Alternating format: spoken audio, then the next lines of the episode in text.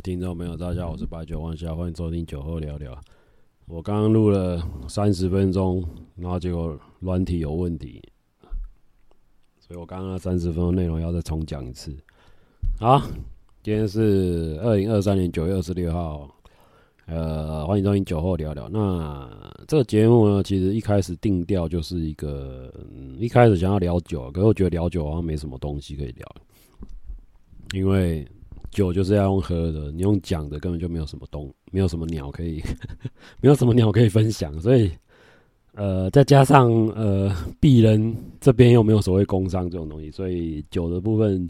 没有人来广告，所以没有差，就是就是做一个纯分享这样子，那大家去看文字跟照片这样就好了，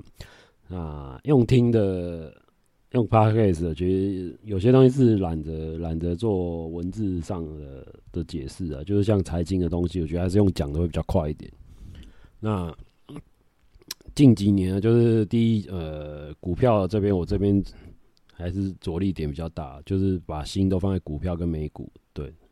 所以什么酒的部分，我现在变成酒类白痴，反正就有酒喝就好了，反正也不用什么，不用什么，不用什么，然后大中国大陆的酒不要喝酒啊，所以这也蛮蛮蛮蛮简单的嘛，就是大家知道某些品牌是 Made in China 就不要喝酒了。那其实还有一些有些酒是 Made in Thailand 的，所以我不知道有人对东南亚的越南的酒或东南亚酒。呃，有信心嘛？我不知道，个人个人是不太有信心。对，鄙人我还是有一点、有点、有点北兰的一个北兰的偏见，对，还是觉得欧欧美系的酒还是会比较好一点。日日系啊，日产跟欧美厂还是比较好一点。那中国大陆跟东南亚的的东西还是少碰为妙。对，目前个人偏见，以上是个人偏见。好的。那现在跟大家讲一下，呃，美股的部分。美股部分首先是帝亚吉欧啊，帝亚吉欧他们来到一百五十二块，六月份到现在啊，就是他们下跌程度达到百分之十四，呃，就是很一个很奇怪的态势，就是呃，应该虽然说。呃，烈酒部分现在有在往下掉，可是以帝亚吉欧集团旗下有啤酒事业啊，就是所谓的那个健力士啊，健力士啤酒目前嗯，在在国外也是不会很差，所以我觉得现在啤酒的一个一个量已经有掉下来，因为主不不还有几个原因啊，就是他们现在疫情之后相关的聚会啊，一些场所会已经倒闭，也就有倒闭潮，所以那些倒闭的店。就不会再回来，哎、倒闭就倒闭，那人不要怕，也也老板一些都招了。那再就是他们的整个习惯有做改改变了，就大家居家上班那么多年，整个生活行为是有有所变化，所以大家下班聚会的时间也会变少，应该说频率变少，或者 working from home 的就定型的，有些公司就直接让你在家上班，所以所谓公司。集合体，大家聚聚会也变少了，所以整个态势是目前是这样。相对而言，你会影响到整个聚会喝酒的一个频率。好，那海尼根目前来到四十五块，那百威英博来到五十五块，所以他们的股价都是走一个下行阶段。所以在目前来说，二零二二三年的五月到二零二三年九月啊，已经。海尼根是已经跌百分之十三，也是差不多十趴啦，十 percent 左右。那百威英博啊，也是在这六个月内跌了之后十二 percent。好，那这些数据代表什么？这些数据代表说，不管是烈酒还是一般的啤酒啊，在这六个月内的所谓的旺季，对，所谓我们的夏季喝酒旺季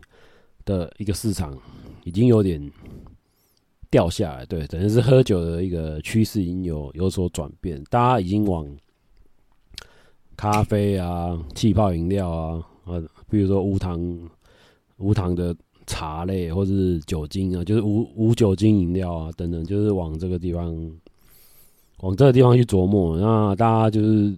再就是所谓的健康啊，或是相关的喝酒的一些文化，已经有点呃比较年轻的这一辈比较也不太喝酒啊，就是他们对于酒精这一块是比较、嗯、没有什么没有什么没有什么在乎啦，没有什么 care 所谓酒的一个喝酒的行行为这样子。那再就是呃中国市场的。的衰败啊，就是说，在这两年来，那中国中共解中共封城两年，那第一，他们把自己的产业也把它拖垮，然后喝酒频率，喝酒频率也也掉下来。那目前总的来说，就是中国那边的需求也没有恢复到以之前疫情的水准，所以各个酒类外商公司都赚赚不到，应该说他们的。结果财报开出来就是中国市场没有没有像疫情前，甚至疫情中的水准一样，等于说中国目前的消费行为已经做有所改变。那中国是一个很世世界重要的的消费市场，指标性的消费市场。呃，百威啊、海尼根啊、Johnny Walker 都有在中国设酒厂，那他们的不外乎就是想要用在地的材料做在地的酒。就是做一个在地产线的一个发展，啊，也省运费啦，一方也省运费。那品质到底是不是跟原本的一样，我们就不知道。那再就是，呃，其实中国大陆市场是比较偏怎么讲？呃，人治啊，所以你要外商要进去的话不太容易，就是一个人治，你要分给，分一杯羹嘛。政府政府要的人。那些呃，党委书记们要一些 commission，对，要就要一些油水可以抽，所以所以你也看外商进去，不外什么 Google 那些什么，一定要设一种监管人员的啊，百威英博啊，呃，海宁根啊，啊，Johnny Walker、帝亚吉欧这些厂去大陆也是做一个有所牺有所牺牲的，就是他们失去他们的原本的相关的一些管理管理阶段，所以就是要。势必要跟在地的官员做合资，所以才可以做生产的。对，你土地是用中国大陆的土地啊，所以你厂房盖在那边也要听他们的，听他们话这样子。所以，呃，所以各个厂进去插旗，势必要做做一个牺牲。好，那海尼根比较聪明啊，他把那个台湾的内埔。龙泉啤酒厂买下来，所以做一个积极的做转型。因为哪一天中国大陆又要做封城，势必对他们消费力会有会有问题。整个风控他们很怕，就整个会伤到他们的生产生产线的一个量能。那台湾在不之前把，应该说龙泉啤酒更早之前就跟海宁跟做。在做合作了，那做合作不要做一些代工的东西，像早期的那个，嗯、海宁跟旗下的一个子算是兄弟公司啊，就是那个虎皮啊，虎皮啤酒，虎皮精酿啤酒就是他们的虎牌精酿啤酒是他们的一个一个子公司，那这支啤酒就给屏东龙泉酒厂帮忙做代工，嗯，代工久了。总是会有一些感情在，所以就是久而久之，海尼哥就想说啊，要不然就把把台湾的这个厂把它买下来，对，就开始说谈和谈买卖了，就把这个厂谈买卖，那时候相关的布置啊等等，我相信已经海宁根已经花很多钱跟时间做布置，那相信之后会有一个很盛大的一个开张仪开张的仪式这样子。好，那从这个。趋势图这样看一下，就是整个消费力市场呈现 M 型化的阶段，要么就是喝很贵的，要么就是喝很便宜的，反正就二十几块那种啤酒，要么就很贵，就是那种高单价啤酒，就是三四百块以上，就是精酿啤酒，一百一百五以上的那种。那台湾的市场又很奇怪，就是很很求新求变的，就是他们的喜新厌旧的口感会蛮高的，像。呃，各位有没有记得更早之前，就是青岛啤酒在台湾的时候，就是他们市占率非常高，就一阵一阵。在热炒店的部分，青岛啤酒那时候民国几年，哦，那也是二十几年前的时候，青岛啤酒是算蛮夯的。就是一开始来台湾的时候，哇，整个扫遍整个台，整个占据台啤的市占率。那国外的酒根根本就不用讲什么，那时候根本就没有什么百威、麒麟霸，根本就还看不到车尾灯啊。那时候两大品牌就是台啤，要不然就是青岛啤酒，就两个在互相竞争。可是那时候青岛啤酒是用屏东的地下呃屏东的在地酒厂做的，所以他们也是大陆酒厂也是会做在地化的一个布局啊。对他们也是蛮聪明的，就大陆酒厂，他们即便是那么近。两岸那么近，所以他们还是觉得在台湾做会比较，嗯，迎合台湾市场会比较好一点，所以这也是很聪明的做法。那我就不知道为什么麒麟霸跟跟百威为什么一定要在大陆做，我都搞不懂。他们不知道我们的台湾的一个，反正一个抗中保台的情节嘛，这就不知道。好，那再下来就是，呃。青岛啤酒之所以又没落，我觉得它有一段比较高峰期啊。那没落期不外乎是后面新兴市场又起来，海宁根又接力嘛。海宁根那时候最夯的时候，也是也是整个店铺都海宁根的一个浪浪潮。然后他们的广告啊打得很凶嘛，就是整个形象广告做的很年轻品牌。好，那这个阶段就是台啤被打。打趴的，已经快被打，市占率快被打，因为那那个早期是市占率快要快要九成多了，那现在市占率超过四成，四成百分之四十五嘛，就四十五左右。那台啤那时候勉强可以撑到七七到六，然后那时候伍佰啊，伍佰老师那时候代言台啤哦，什么喜青台湾秘鲁的这一个高峰期也创也目也奠定了台啤的一个。在地生产的一个印象，对台啤那时候也算是最有一个再起的浪潮，就把这个市场又稍微拉到百分之七成或八成这样子。好，那后期就是呃有些策略等等，会让台啤的市占率又又掉下来。不外就是外商进来啊，百威在台湾跟统一集团做一个合资，反正就是统一。背后出钱是统一，统一就代理进来啊，代理进来之后就开始做一些行销布局。那统一集团你也知道，他们的银弹是最多，所以他们相关的钱都很敢丢了。那也把海尼根打的有点有点惨，对，就相关的配套啊，就是我之前有讲过，就是百威就是有一个什么送冰箱什么，反正就是热炒店会送一送你一些冰箱，反正你只要买多少酒，就会送你一个。送你一个赠，就是热炒店想要用的冰箱，就是有些相关的一些赠品是很大的赠品，那不是送你一些小赠品，是实际上真的可以用的赠品。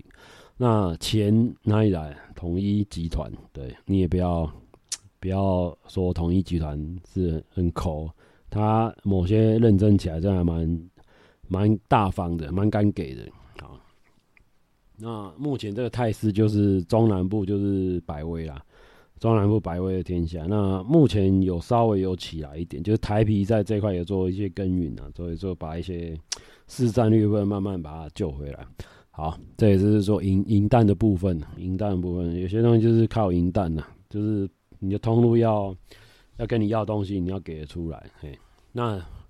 这是商业啤酒的一个竞争，所以是蛮激烈的，所以不要小看热炒店。对，可是疫情这两年。的热炒店的不知道习性啊，都掉下来，就是大家的喝酒的一个习惯又有所改变，所以热炒店热炒店相关的生意有有所下滑，就是下滑到就是白饭可以吃到饱啊，就是为什么北科大的学生社团都要吃白饭，然后都不喝啤酒，你所以你也看得出来，现在年轻人都不太喝酒，所以消费力真的是掉下来了，一代不如一代，就喝酒的一个。风气已经没没有那么没有像以前那么那么健全了。对，以前我们是怎样？以前我们社团喝酒喝到喝到喝到趴的啊，就没有在吃没有在吃什么白饭的。去去热炒店吃白饭，你别用笑死，真的是哦、我我唔知啊，哎，今晚还行啊，头壳我们在堆下。哎呀，你去热炒店吃白饭，就有点像你去去那个嘛，对，反正就。去麦当劳点花米刷，一个很奇怪的。去麦当劳反正吃肯德基的东西，去麦当劳吃炸鸡，去肯德基吃汉堡，就是很很吊诡啊！就是我不知道现在学生头脑来这，你不要来等一下，真的是。好，言归正传。嗯、热炒店部分这一块是有有一些消费力的转变，然后再下来就是消费市场的一个预期心理。最近就是美国联准会都在做升息的动作，已经连连升了几几度啊，反正就十三十四一直升啊，从六月然后升到现在都没有下下行阶段，可能他预告明年也是做一个升息啊，也不会也不会做降息，所以呃美国那边的消费有所谓消费的消费力的移转，消费力移转之后，你们的荷包就会针对。哪些东西该买，哪些东西不该买，就是做民生必需品一定要买嘛。所以你这些酒类啊、饮料这些都是仅其次的，所以就不会想要去买多买相关的酒类。所以你的酒类市场也做也做影响变化。好，好了，就大概市场的分析来跟大家做做分享，这样子。好，那目前这样啊，看下来啊，我觉得。我们的听众呢是比较佛系的听众，对我的对我的市场的分析也没有什么意见呢，所以 我也可以随便乱讲。可是我讲这些都是有所本，就是大家假如真的要去做生意的话，可以做一些参考。你要踏入酒类市场这一块的的领域，可能要想清楚你的营收啊要怎么来，你的你的客人要怎么养成，然后你的你的点位啊，现在已经。呃，第一靠网络营销，所以你的点位也说也不是很重要，然后再就是房租哦，台湾的房租真的是他妈都没有在降的，房租真的是从疫情到现在也没有所谓的降价，就是房租一直是一个很奇怪，政府都没有做做房房租的一个店面呐、啊，没有再降过的，对，所以即便是有打折，也是现在也搞不好也调回来了哦，然后现在有些房东也是不。不肯把店面就是做便宜的降价，所以会影响到其他生其他周遭店面的一个生态。那这样恶性循环的结果就是导致你的店面做不长久，那做不长久，你的品牌也没办法做耕耘。所以现在做。做酒吧的，我觉得他们真的蛮可怜，就是那光那个房租可能就吃掉他们一半的营业额，然后你要请人干嘛？有的没的，啊，水电，你看电好险，电现在没有要涨，然后电妈又涨价的话，你可以笑什么？啊，虽然虽然说酒吧也不用什么开灯了，所以 所以是 算省电的营业营业地方，我不知道哈，反正好，anyway，反正就是相关营业营业成本也会提高，所以你整个。进货成本，像原物料啊这些酒的基本也也也烈酒做调涨，烈酒从大摩那时候我一一千二，一千二那时候买到现在已经要一千八了，所以你看这个大摩一千二那是几年前的事，也也不外乎也是四五年前的事情了。啊，现在大摩一直看嘛，随便多少一千八左右，所以我觉得这个呃酒的价格是烈酒价格只有升没有降，那。各个原物料都是往往上走的阶段，所以你也没有所谓的不知道，你你一杯要卖到四五百块，啊，紧绷了。一个人消费三杯，好不好？一千多，那也是极限的。你再再喝下去，可能就两三千，那那真的有点不沾在了。对，那就是我知道，这是有钱人有钱人的消费，不是我们穷人可以想象的，好不好？好，那那是有。各凭本事，就是有些酒吧各凭本事，可以做自己比较金字塔顶端的一些客户。好，那我觉得普罗大众呢，一般市场还是占母体数最多了，所以呃，商业啤酒之所以会一直打通路啊，然后一直撒钱往通路上撒钱，上架费等等那些都是算亿的，反正上架费那都算几亿在算的，所以一般小小型的。小型的酒厂真没办法这样玩了，因为 这样上架费这样搞下去，他自己你也知道，他自己的那个嗯财务周转可能周转不过来。对，光上架费就要算亿的话，然后位置每个位置又价钱又不一样，那这个部分就是看你要做小酒厂自有通路，还是小酒厂呃批发通路，或是酒吧通路，反正这都是可以去做做布局的。可是我觉得。现在还是偏一个小众式，以精酿啤酒而言呢，目前他们有调查，就是占总人口的百分之五或六而已，就是没有说很明显的。可是，一般还是喝商业啤酒，就是所谓的一般啤酒最多，百分之反正就是七十八十这样子，对，所以你你你就只知道你要去做哪一块市场，等于是考古题在你前面啊。像其实伯克金也蛮可惜，伯克金有看到这个考考古题，所以他去做了一般商业啤酒，然后也做了精酿啤酒，他两边都有做，就是他的产品线很广，可是他的第一，他的上架力道还有他的行销策略有些可能有些问题，所以导致他的市占率没有很高，起不来，然后和。再就是口味的部分，他们口味的部分还是大家很敏感，就是商业啤酒这一块很竞争的，就是口味，就是所以口味喝有没有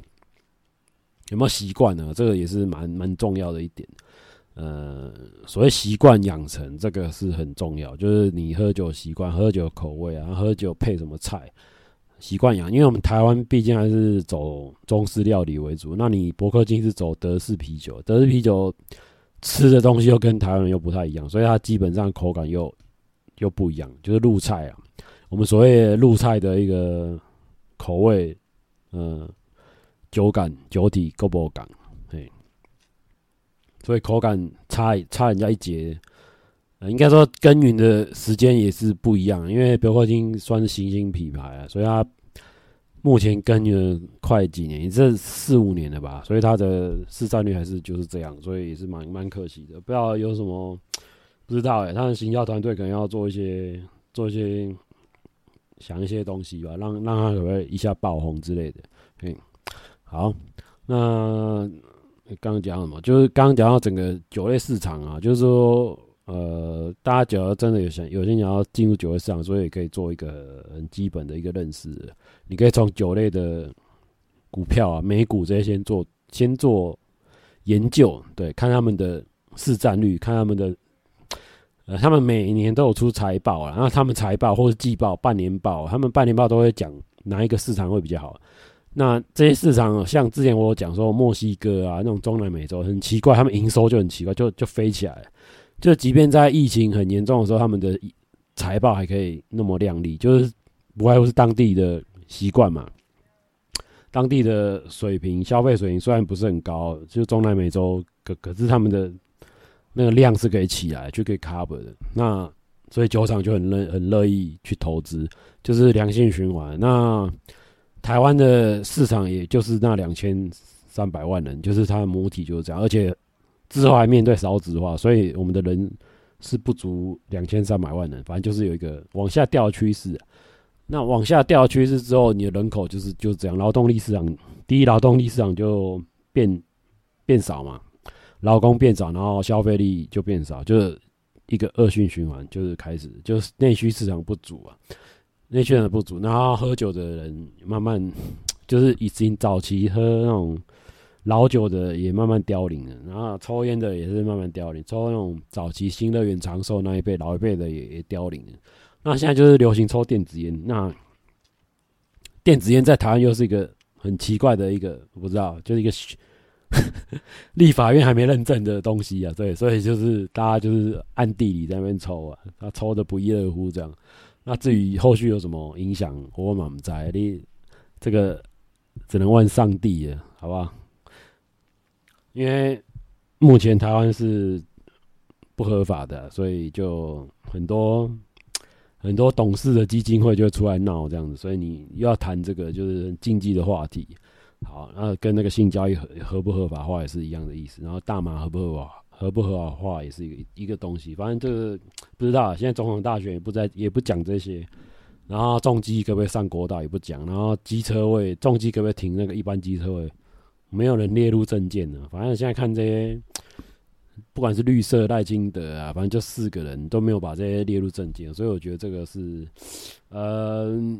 虽然是对人民是一个很小的议题，可是我觉得这个是改变社会蛮重大的议题。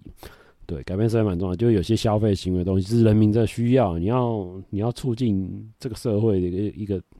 你要促进社会有东西呀、有新的东西可以去买呀、因为人类是一个很想要。很想要求新求变的生物，对，我以以目前我这样观察 观察的结果是，消费市场是需要新的动力。政府一直限制消费力，我觉得是一个很不好的行为。就是有些东西还是要一个出口啊，就是人类的七情六欲还是总要有个出口，所以你不能一直限制东、限制西，然后什么不能红灯右转干嘛？有的没，反正就是 一个很奇怪的国家。对我，我那时候我在想，就所谓行人地狱啊，只是你，因为我们那时候绿灯嘛，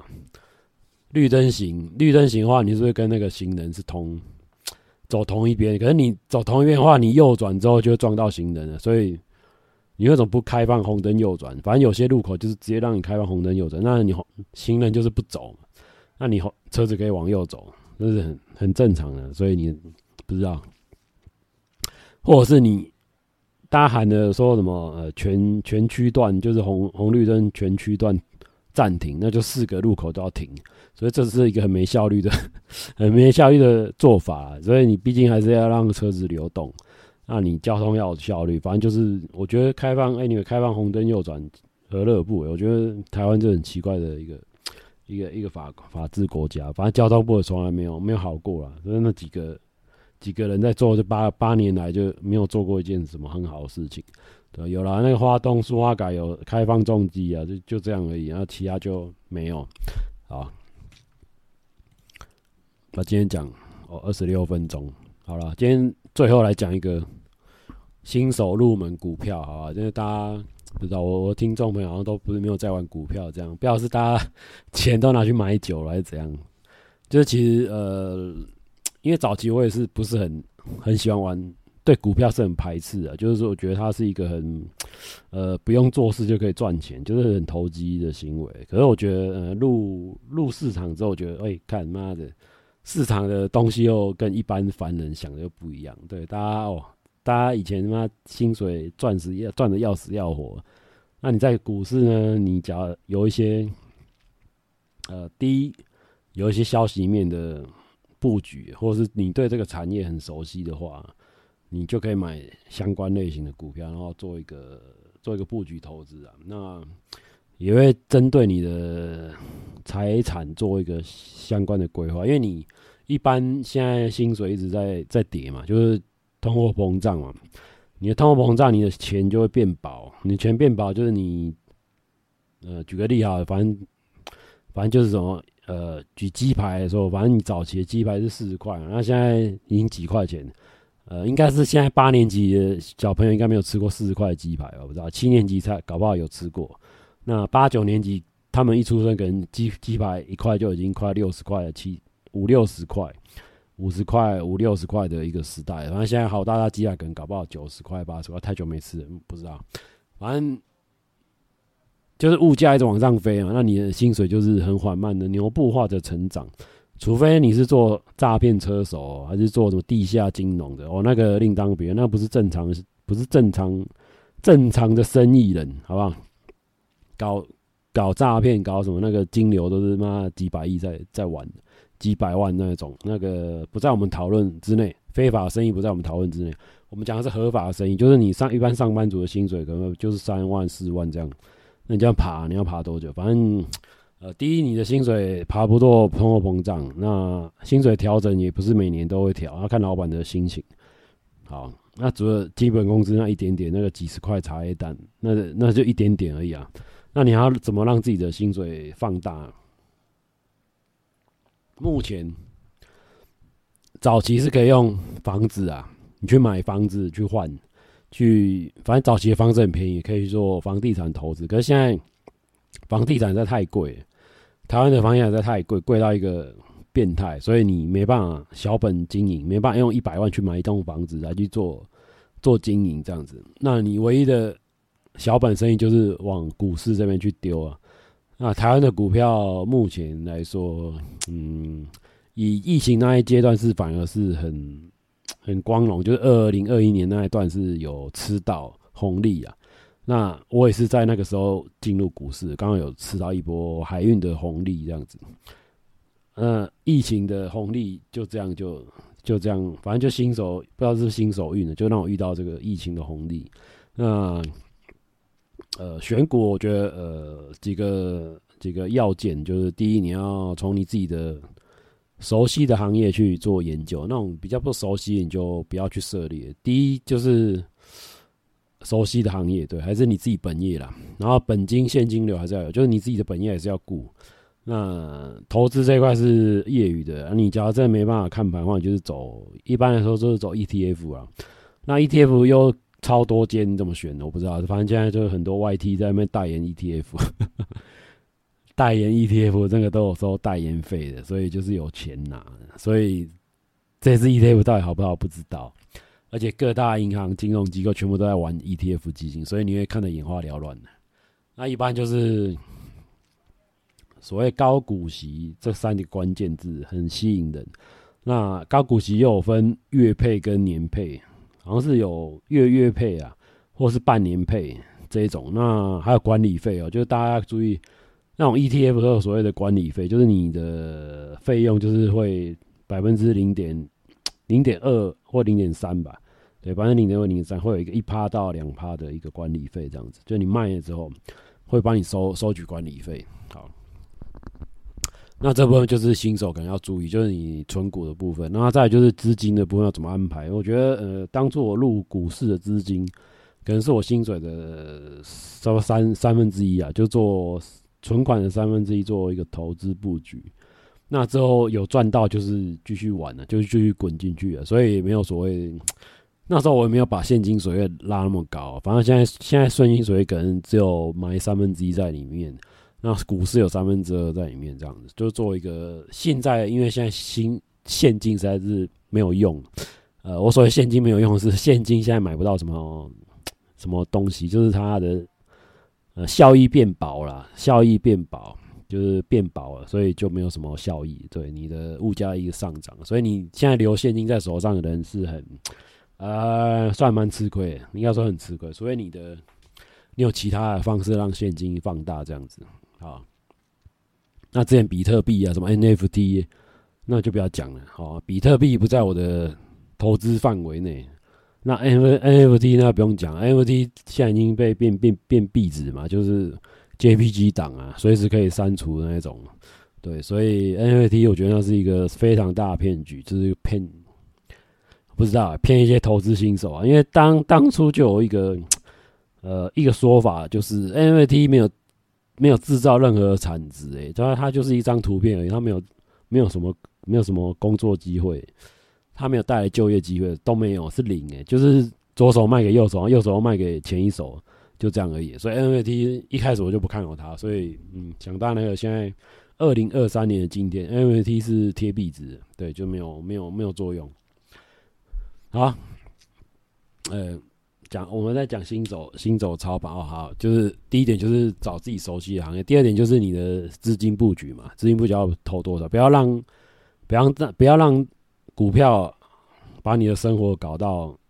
三餐吃泡面，三餐吃菠萝面包那种，就吃便利商店那种，就是很糟糕，就是让你还是要还是要维持生活的开销，基本开销还是要有，因为有什么房租啊、水电啊、娱乐等等还是要有。那股票这个就是有两个做法，呃，第一个做法是放长期、中长期，呃，第第二个做法是做短期的，就是当冲。我们所谓的，呃、欸，今日买，下一秒卖，哦，应该应该这样讲比较，呃，这一秒买，下一秒卖，对，好，这是最快的，应该有够快吧？搞不好今天我们看到一个股票，就是我举例好了，这是给新手听的。我们今天看到一个股票，假如它是二十块好了。好，它从二十块开始，九点开盘嘛，二十块，然后你就买买下去，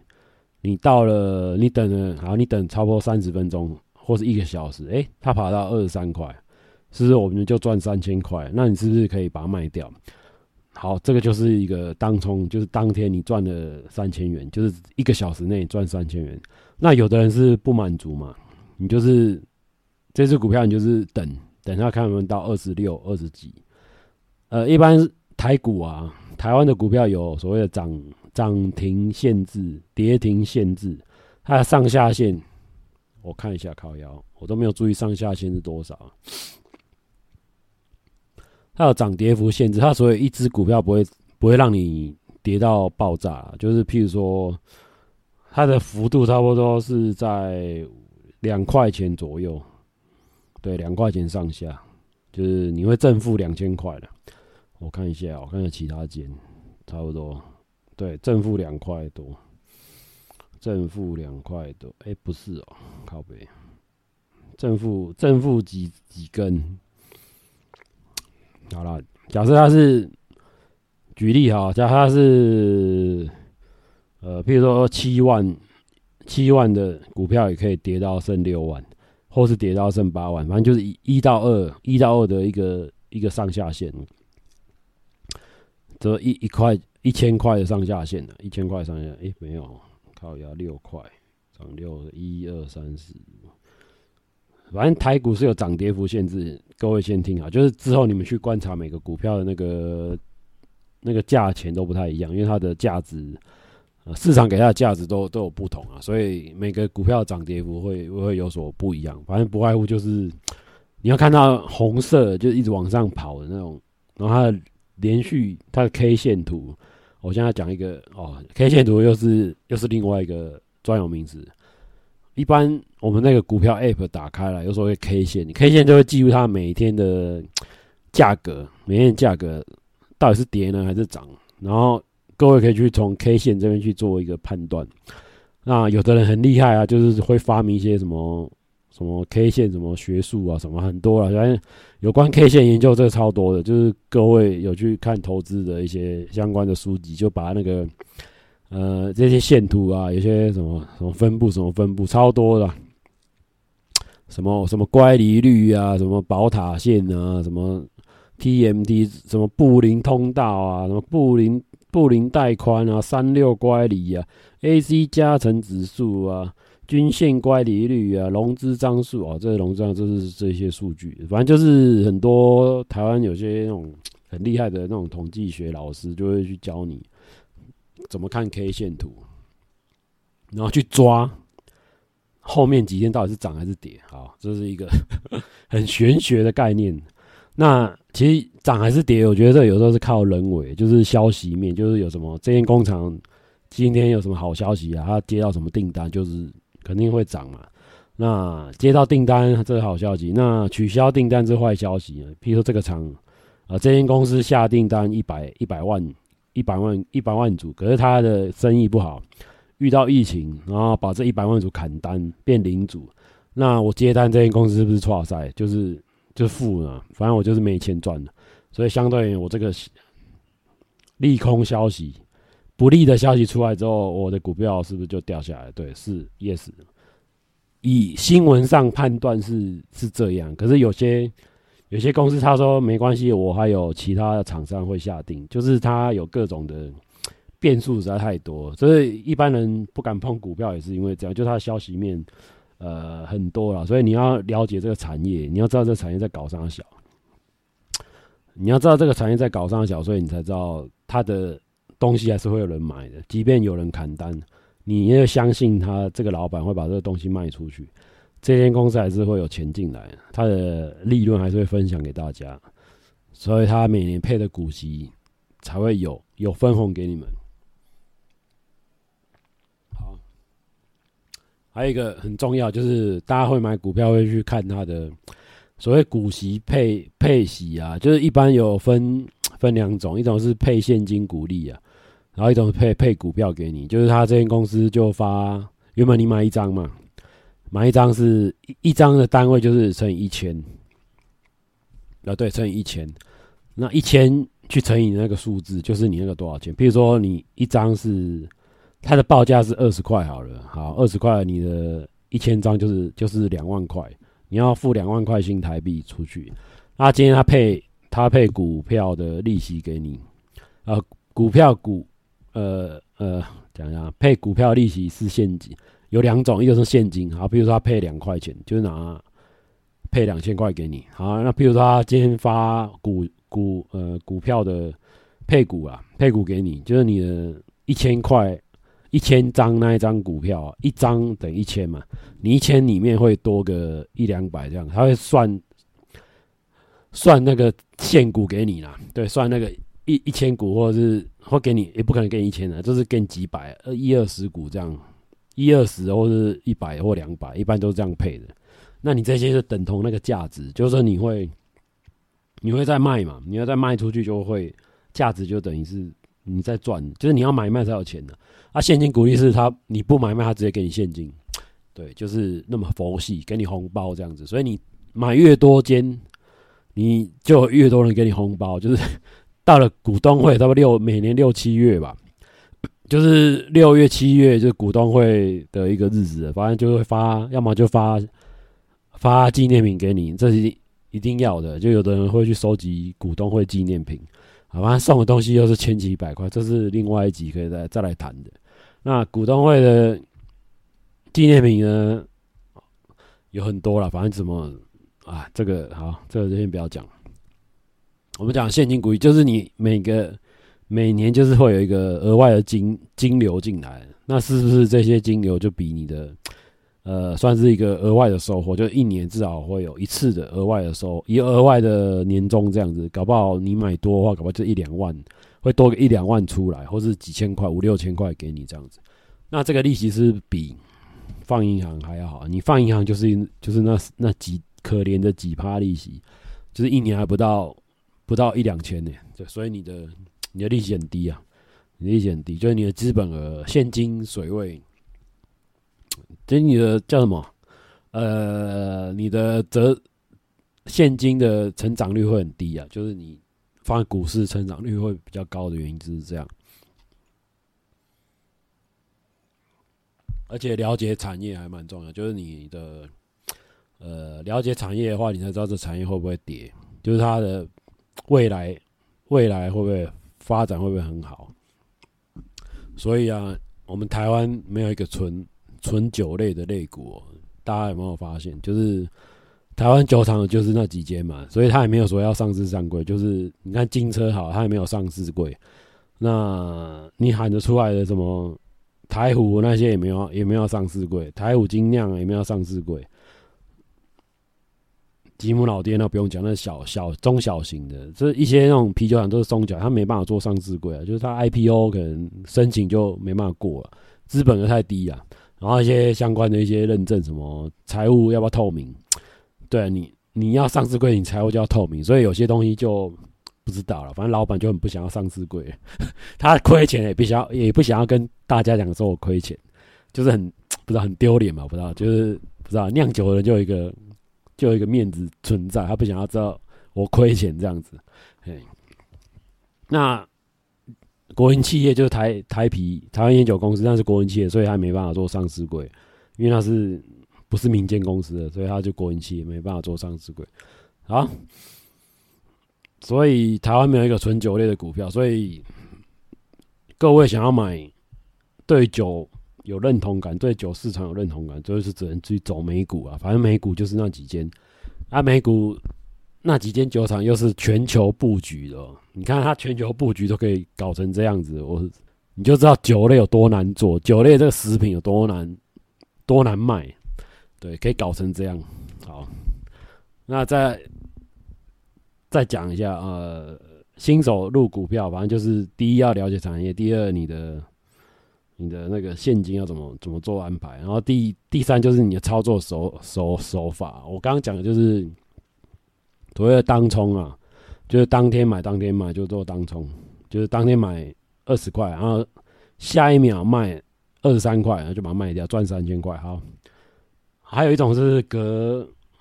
隔周或是反正就是买嘛，放着。我二十块买放着，我明天看，哎，二十五块。我一个礼拜后看，哎，三十块，靠腰，我的两万块变一变三万块，这是不是很爽？所以你。有些人就是买股票就是放着，可是你不能放太久。反正就是你要对这个产业有有一些认知啊，然后风吹草动你要去看一些新闻，就是嗯，看新闻也是一个蛮重要的、蛮重要的点。就是大家可能不知道看娱乐新闻、看体育新闻，我觉得这个都没有什么。呃，体育新闻搞不好还有产值哦，娱乐新闻不知道。好，它娱乐新闻就我不亮，我不知道。体育新闻还有带动一些。风潮出来，就是有一些消费力，或是 Nike、爱迪达，就是衣服啊那些有的没的，反而有一点贡献。那你要知道这个产业到底在干嘛，所以就是看相关的新闻，然后做要卖要买，做个判判断力这样子。对，那当那你做资料库了，那你做要卖要买的一个一个手段。那还有一个第四个就是心态，我觉得玩股票唯一一个，我把我把心态放在第四点来说，就是你要打当做基础啊，就是所有的行为就是要嗯很佛系，要很稳健，就是你要设定目标。那你要看到它跌停，你也不能生气，就是因为它跌停势必有它的苦衷在，就是跌停锁死，你也不能担心，就马上卖掉靠腰嘛，隔天又又上涨，就是有些人就很奇怪，就是他他持有股票，就是他不想要，呃，有的人这是回到个人的心理素质，就是有人很抗压力很强，就是啊靠腰跌停就跌停，不理他，反正我我知道这个产业会好，就是老板会会把它。会把它撑起来，业绩会把它撑起来，员工会把它撑起来，对，所以他对这个公司有信心。那这个就是所谓心理素质，对，就是你对这个产对这间公司的信任度啦，对这个有时候选股票跟选男男朋友女朋友蛮像的，就是对这个人的信用度，对这个人的特质，对这间公司的技能，就是好不好，东西卖的成不成功，这是一个很重要的的选选选股方式。那再下来就是。以前我听一个老师讲，就是有些公司上过那个苹果，上过八卦媒体的老板，有些老板上八卦媒体的，尽量不要去碰这些公司啊。就有的老板就行为不检点啊，包小三、小四、小五、小六啊。因为之前日月光也是很惨的，就是他的第一，他的公环保污染事件啊，他日月光的老板的一些花花花边新闻，所以导致他。管理阶层不是很重视这间公司的话，就是导致这间公司可能会会掉漆啊。你看，像之前日月光污染那个后劲溪，那是不是管理的问题？就是第一嘛，管理的阶层就没有在 care 公司在干嘛，所以都在搞一些婚外情的东西啊。那你的公司治理能力就是往下掉嘛，这是很正。这是很正正常人，外界人会想这样想。我不管你内部怎么样，反正你外界被八卦媒体爆出来，就表示你这间公司内部有问题。那这也是一个点，就是老板的一个特性，也是一个你你可以观察的点。然后接下来就是你这间公司有人爆牌，好，要讲一个心理。第四点心理嘛，心理就是建设，就是你这间公司有没有信心等。然后第五个就是爆牌。爆牌要怎么样做研析？就是有些人会报这只股票给你，那你不知道这个股票好不好，反正你就是跟单，就是一个跟单仔，就是人家买哦，说这个股票很好，赶快跟，那你也无脑跟的，无脑跟单，然后你完全没有做分析就直接买下去，我觉得这很，这是一个很危险的，我觉得这个超级危险的，就是没有做详细的研究，对这个人没有很。对这个人，对这个股票没有做很很深刻的理解，你就直接上了，这个会有问题的，哎，这是会有问题的，就是，呃，你的钱就是拿去给人家割韭菜。好，那一般人家有报牌的，我都会去看他们的公司的官方网站，就是投资人专区嘛，我会看，好，看好看好，这间公司在干嘛？然后这间公司去年有没有赚钱？然后今年要干嘛？然后今年有没有什么新闻？对，全部看完，然后再看一个很重要是他们的东西，然后产品点开来看，你稍微看个三秒，你你会不会想买？好，你不会想买，好，你不要买这间公司，就那么简单，就是